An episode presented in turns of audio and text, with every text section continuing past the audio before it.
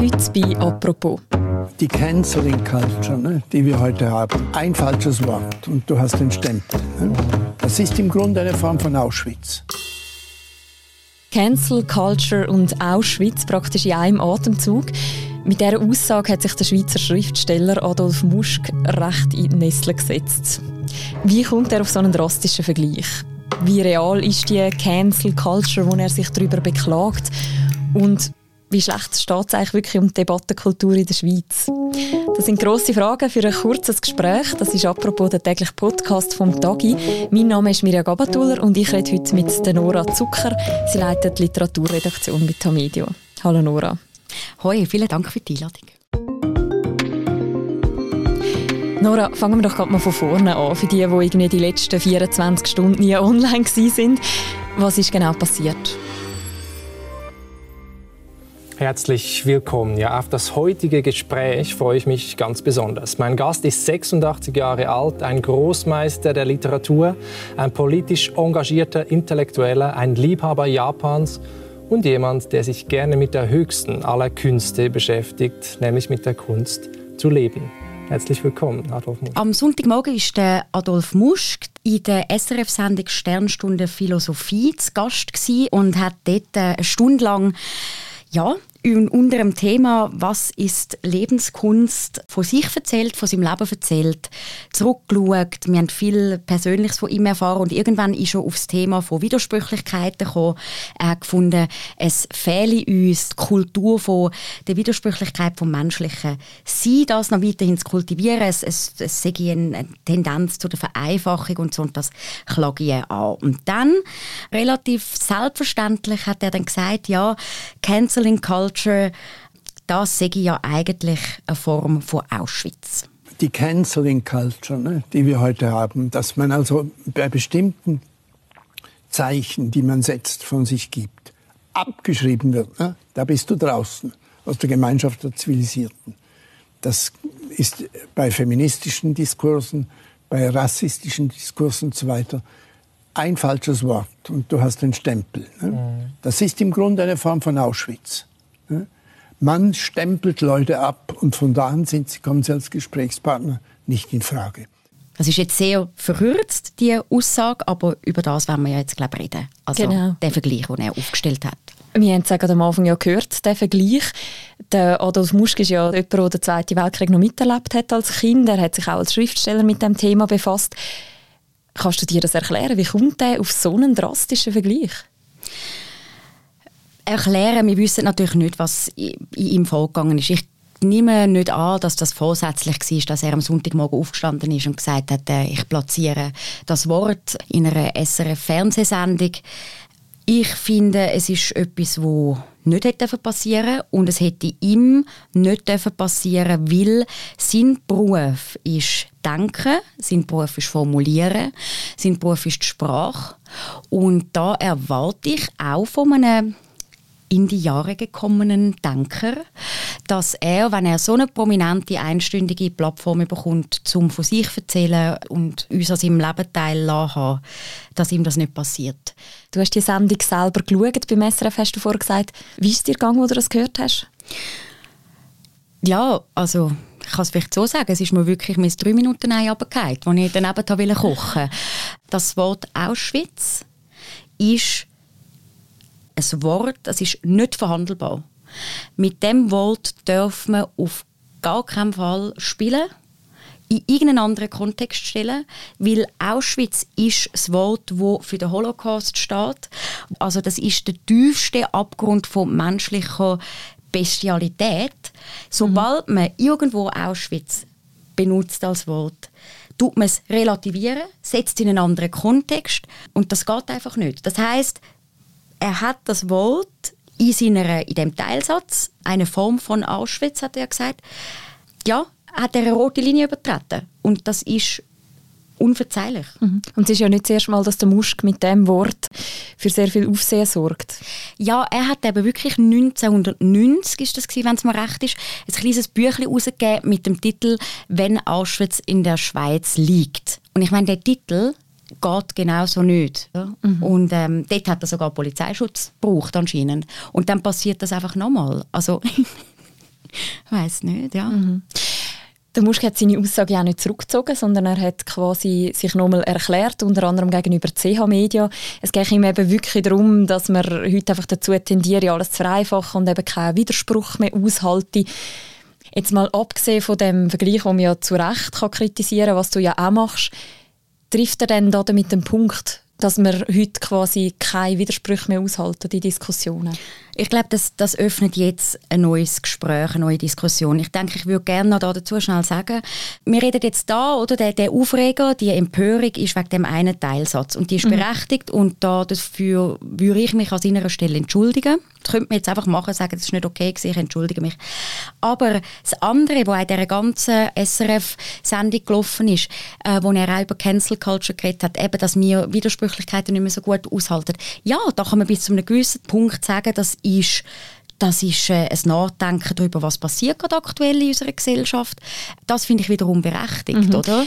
Der Begriff von Cancel mhm. Culture, der taucht ja eben immer und immer wieder auf in den letzten Jahren. Es ist ja so ein Schlagwort geworden. Ich möchte gerne mal kurz Grundpfeiler abstecken. Was ist denn eigentlich gemeint, wenn wir von Cancel Culture reden? Eben, wir haben ja vorher schon ein bisschen darüber geredet, dass es gar nicht so einfach ist, das auch so mhm. ähm, auf den Punkt zu bringen. Und dass wir uns, glaube beide auch schon ein bisschen wiedergefunden haben in dem, was nachher vielleicht das Phänomen ist, dass wir unsicher sind, dass wir jetzt vielleicht könnten das Phänomen falsch erklären. Das fand genau. ich interessant Also gefunden, im Vorgespräch, das wir genau, zu dem Podcast. Genau, genau. absolut. Und ich finde, das ist irgendwie, da kann man vielleicht gerade anknüpfen. Ähm, Cancel Culture ist, wenn ich's, so wie ich es verstehe, eine Ausschlusskultur. Oder könnte vielleicht anders sagen, es ist ein Phänomen, wo man Dynamiken ähm, beobachtet in unserer Debattenkultur. Oder wie diskutieren wir? Und dass es dort einfach anscheinend Guidelines gibt, Regeln gibt über Sachen, das sagt man nicht, oder? Und dass wenn jemand etwas sagt, wo jemand anders findet, das sagt man nicht, oder eine Gruppe oder eine Organisation, dann wird man ausgeschlossen und cancelt und ist quasi abgeschrieben. Oder? Mhm. Aber ich glaube, die Herausforderung an dem ist quasi, es gibt ja so die, die Frage, wo eigentlich jetzt so eine Floskel ist in dieser Zeit, da sagt, ja, darf man das dann heutzutage überhaupt noch sagen? Oder ja, also man kann schon heutzutage fast nichts mehr sagen. Und das ist dann eine Form von Überhöhung, fast eine Ironisierung von dem, das ist nicht der Punkt. Mhm. Ich bin ganz sicher, dass es, dass es eine Debattenkultur braucht, wo man grundsätzlich müssen überprüfen was darf man dann sagen? Und zum nochmal darauf zurückkommen, Auschwitz nie. So, das sagt man nicht. So, darum sage ich, das ist keine Cancel Culture. Aber dass man zum Beispiel hinterfragt oder dass man auch den Dialog sucht und sagt, ja, aber lass schnell, wieso sagst du das jetzt so? Mhm. Lass uns darüber diskutieren, oder? Man sagt ja oft, dass Cancel Culture so ein Social Media Phänomen ist. Also eben beführt durch Twitter, ähm, dass sich dort irgendwie die Leute schneller halt äußern und heftiger äußern. Also man kann dazu vielleicht noch sagen, also jetzt zum Beispiel im Fall von, von dieser SRF-Sendung hat eigentlich Twitter übernommen, was jetzt vielleicht der Moderator, der sich in der Zwischenzeit schon öffentlich entschuldigt hat und so, weil ihm das irgendwie entgangen ist, dort vielleicht anders einzuschreiten übernimmt Twitter sehr oft manchmal die Weiterführung von einer Debatte, von einer Diskussion, von einem Dialog. Und das heißt, je nachdem, wo ich mich als Twitterin, in was für einer Bubble ich mich befinde, kann das total ergiebige, inspirierende, weiterführende Diskussionen geben. Oder aber es kann immer wieder ins gleiche Horn blasen werden und das ist nicht gut und das ist nicht gut. Da muss man dann halt selber für sich entscheiden, was langweilt einem und wo inspiriert einem etwas. Also ich erlebe bei Twitter alles. Ich würde auch darum sagen, Twitter ist nicht einfach böse und die sozialen Medien sind böse. Im Gegenteil, es hängt davon ab, wer einem umgibt, wie im echten Leben eben eigentlich mhm. auch, oder? Und hat es dann aber auch Folgen, die über Social Media rausgehen? Ja, absolut. Also ich glaube so vielleicht auch das bekannteste Beispiel oder das, was vielleicht die meisten Zuhörerinnen und Zuhörer jetzt auch im Podcast vielleicht ähm, noch in Erinnerung ist, ist Amanda Gorman, wo ja das Gedicht geschrieben hat, The Hill We Climbed. Da ist es darum gegangen, wer übersetzt das. Und die Diskussion, ob eine weiße Frau darf das Amanda Gorman Gedicht übersetzen, die ist ja, da hat es ja nicht eine Abstimmung auf Twitter oder auf Instagram, äh, ja oder nein, sondern die ist ja ganz normal geführt worden. Und das ist ein Beispiel dafür, wo sehr prominent und sehr laut und sehr hitzig äh, diskutiert worden ist im, im Aussen, in der Welt in echt. also eben, es wird äh, sehr hitzig diskutiert, amigs hat es dann auch Folgen, wie jetzt in dem Beispiel, das du gerade gesagt hast. Ich frage dich bewusst ein bisschen zugespitzt, man hat ja so Deb Debatten schon immer geführt. Sind sie denn heute irgendwie schlechter, als sie sind, zum Beispiel vor 10, 15 Jahren? Du fragst mich Sachen. ich glaube, wir haben vorher von den sozialen Medien geredet. Ich meinte, und ich bin oder? Ich bin in einer Generation, ich glaube, wir sind beide äh, in der Generation, wo wir auch mit diesen sozialen Medien ja sozialisiert werden, oder? Ich glaube, die haben einen immensen Impact darauf, ähm, wie sich unsere Diskussions- und unsere Debattenkultur zeigt und wo es fatal und toxisch kann sein wo es kann, ähm, Sachen zementieren wo können Sachen in ganze Form von Einseitigkeit äh, gehen, wo man dann plötzlich anfängt irgendwie dogmatisch werden und also Glaubenssätze von irgendwie einem Tweet von was sind denn das 140 Zeichen oder so glauben, wo man aber kein Gespräch darüber geführt hat in echt. Ich glaube, dass das einfach schlussendlich, ob jetzt wie wir heute debattieren oder wie es vor 15 Jahren war oder noch vorher, ich glaube, es führt unbestritten nichts an einer an einer realen Diskussion, an einem aufrichtigen Gespräch, dass es auch soll möglich sein soll, auch mal einfach zu fragen, los schnell, ich verstehe den Punkt nicht. Können wir das diskutieren? Wie hast du das gemeint? Dass es erlaubt soll sein, nach wie vor, dass man Fragen stellen darf, dass man irritiert sein darf und dass man nicht gerade Angst hat, oh nein, wenn ich jetzt irgendwie klar mache, dass ich vielleicht da etwas nicht verstehe, heisst das noch nicht, dass ich dagegen bin. Aber ich möchte können verstehen und das Gespräch führen und so, glaube ich, kommt es zu fruchtbareren Diskussionen und dann durch das Weiterentwicklungen, als wenn man einfach irgendwie Angst hat. Das darf man ja nicht mehr sagen, weil sonst landet man irgendwie in der falschen Schublade wenn wir beim Stichwort irritiert sein sind. In meinem Twitter-Feed hat der Begriff Cancel Culture auch schon am Wochenende vor dem Musk eine kleine Runde gedreht und zwar im Zusammenhang mit einer Kampagne von deutschen Schauspielerinnen und Schauspielern. Die haben unter dem Hashtag «Alles dicht machen» sich quasi satirisch mit den Corona-Massnahmen auseinandersetzen in Deutschland. Wir hören da mal in zwei, drei von diesen Videos rein. Hallo, mein Name ist Felix Klare. Ich bin Schauspieler, bin Vater von vier Kindern und mache seit geraumer Zeit mit ihnen Homeschooling. Und weil der Staat ja neuerdings wieder ziemlich klare Ansagen macht, mache ich das mit meinen Kindern jetzt auch. Zum Beispiel müssen meine Kinder jetzt immer sofort aufstehen, wenn ich den Raum betrete. Und wenn sie frech sind und Widerworte geben, bekommen sie eins hinter die Ohren. Und im Wiederholungsfall werden sie schon auch mal übers Knie gelegt oder müssen mit... Ich mache mir Sorgen. Ich finde, wir testen viel zu wenig. Es kann nicht angehen, dass Menschen denken, sie seien gesund, nur weil sie keine Symptome haben. Ich bin dafür, dass wir alle Altersgruppen, auch Kleinkinder und Säuglinge und ungeborene Babys im Mutterleib zweimal täglich testen. Es muss Teil unseres Alltags werden, wie Zähneputzen. Und nicht nur Frauen sind zu dumm, um zu wissen, was gut für sie ist. Auch Männer brauchen eine starke Hand, die ihnen freitags sagt, was sie montags machen dürfen, wen sie treffen, wohin sie gehen und welchen Beruf sie ausüben dürfen. Das Leben kann tödlich sein. Bleiben Sie für immer zu Hause und unterstützen Sie die Corona-Maßnahmen. Die Aktion die ist recht in die Hose gegangen, kann man sagen. Kann man jetzt die beiden Fälle, Musk und die deutschen Schauspieler und die jeweiligen Reaktionen irgendwie miteinander vergleichen? Es kommt ja bei beiden der Begriff Cancel Culture auf. Nein, da würde ich sagen, dass das wäre eine Form von Vereinheitlichung, wo weder am einen am anderen gerecht wird. Ich denke, ganz ehrlich, also ich möchte das jetzt überhaupt nicht irgendwie ins Lächerliche ziehen, aber ich glaube nicht, dass im Gegensatz zu dem, was bei den deutschen Schauspielern passiert ist, mit dem Hashtag «Alles dicht machen», wo halt einfach der Versuch von der Ironie, also wenn man einen Witz und wenn man Ironie und Sarkasmus muss, muss im Nachhinein erklären, dann hat es offensichtlich nicht geklappt. Aber bei Herrn Musk ist es ja nicht so, dass wir das Gefühl haben, er hat das ironisch gemeint, oder? Und das hat nicht funktioniert. Sondern er hat etwas ganz anderes gemacht und ich glaube, er wird nicht cancelled. Er hat einfach eine Linie übertreten und das ist, da müssen wir gar nicht darüber debattieren. Das aber bei beiden diesen Situationen, die zu viel Diskussionen geführt haben, beide in sich zu Recht, dass sofort der Begriff von der Cancel Culture auftaucht, das ist also auffallend, oder? Und ehrlich gesagt, wenn die Frage soll beantwortet werden ja, ist es jetzt das? Ist es jetzt die Cancel Culture? Ist sie, ist sie es nicht? Was das hätte los? ich jetzt gerne beantwortet. Dann würde ich wie gerne zurückfragen, ja, und wenn wir es wüssten, dass es das ist, was ist dann? Oder? Also, ich bin nicht sicher, was es uns helfen würde, weil wir müssen ja nachher weiter darüber diskutieren, ähm, was machen wir jetzt da damit, oder? Ähm, aber die Zuschreibung zum sagen, das ist, das ist jetzt eben die Cancel Culture, das ist vielleicht die erste Einordnung und Orientierung, aber der Begriff ist ja schon nur, wenn, äh, der taucht ja ständig überall auf. Und beide Situationen, sowohl die Videoaktion in Deutschland, aber auch der Auftritt von Adolf Muschke, der Sternstunde Philosophie, sind ja in sich schon genug brisante Situationen gewesen, dass wir darüber diskutieren müssen. Mhm.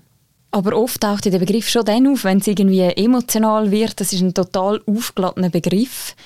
Wieso? Wieso? Ja, also ich meine, wenn man nochmal wenn man nochmal schaut, was wird alles was fällt alles ins Gebiet von dieser Cancel Culture? Es sind Identitätsfragen, die verhandelt werden. Das sind ja alles Sachen, die das Ureigenste von unserem Menschsein betreffen. Unsere Identität, das, was uns ausmacht, wie uns die anderen oder die anderen Aussen sieht und dass das, glaube ich, nie möglich ist, ohne dass es einem irgendwo, also wenn du vielleicht irgendwo bei einer Diskussion dabei bist, trifft dich vielleicht etwas ganz anderes, wo mich überhaupt nicht, wo für mich kein Triggerwort ist, oder? Aber es kann sein, dass ich Sachen habe, wo ich finde, wenn irgendjemand irgendwie einen Begriff benutzt, wo ich finde, Moment, da damit tust du eine Gruppe, einen Teil von unserer Gesellschaft irgendwie diskreditieren, dann macht das mit mir etwas. Aber da wir ja nicht wissen, oder so gut wissen, bei wem passiert was, ist es ja immer irrsinnig individuell und wahnsinnig emotional. Und gleichzeitig, und da sind wir wieder beim Beispiel von Auschwitz, gibt es aber trotzdem ganz, ganz viel Begriff und Auschwitz ist ein Beispiel davon, wo einfach nicht verhandelbar sind. Und dort soll um Himmels Willen auch, ob das jetzt auf Twitter ist, sonst auf den sozialen Medien oder einfach im, im Gespräch, auch immer wieder darauf aufmerksam machen, dass es dort einfach Sachen gibt, die nicht verhandelbar sind. Mhm. Bei den Sachen, die jetzt aber verhandelbar sind und was auch spannend ist, um darüber äh, debattieren, wie, wie könnte man da wieder so ein bisschen entspannter werden? Ich finde, man muss wahrnehmen, in was für eine Zeit wir uns gerade bewegen. Wir sind mitten in einer, in einer weltweiten Pandemie.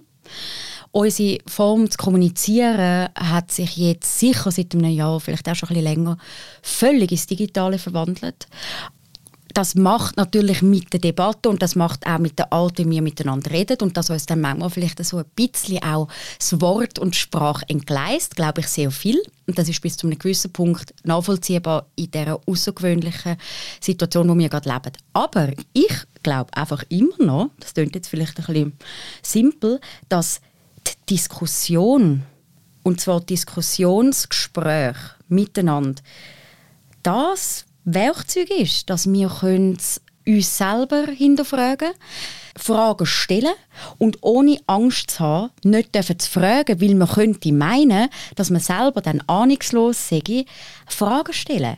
Ich meine, schlussendlich ist es bei der gendergerechten Sprache nichts anderes, dass man auch dort, dass es Leute gibt, die verunsichert sind, die sagen, ich will alles richtig machen. Aber welches Zeichen ist jetzt das, wo, wo am besten ist, wenn ich, welches soll ich verwenden? Dann muss man diese Frage heute noch diskutieren und sie dürfen stellen, ohne Angst zu haben, dass jemand anders denkt, was, du kommst zu mir und fragst mich, ob ich ein Sternchen setzen oder nicht. Sondern solange man verunsichert ist, ist anscheinend noch zu wenig Klarheit. Und es gibt genug Momente im Leben, wo wir uns nicht aussuchen können, dass wir trotzdem verunsichert sind. Und wenn es Momente gibt, wo wir es können und andere fragen und ins Gespräch gehen und in die Auseinandersetzung, dann glaube ich, sollte man einfach miteinander reden. So. Gut, danke vielmals für das Gespräch, Nora. Ja, vielen Dank. Das ist eine weitere Folge von «Apropos» im täglichen Podcast vom «Tagesanzeiger» und von der Redaktion Tamedia. Uns gibt es morgen wieder. Bis dann, macht's gut. Ciao zusammen.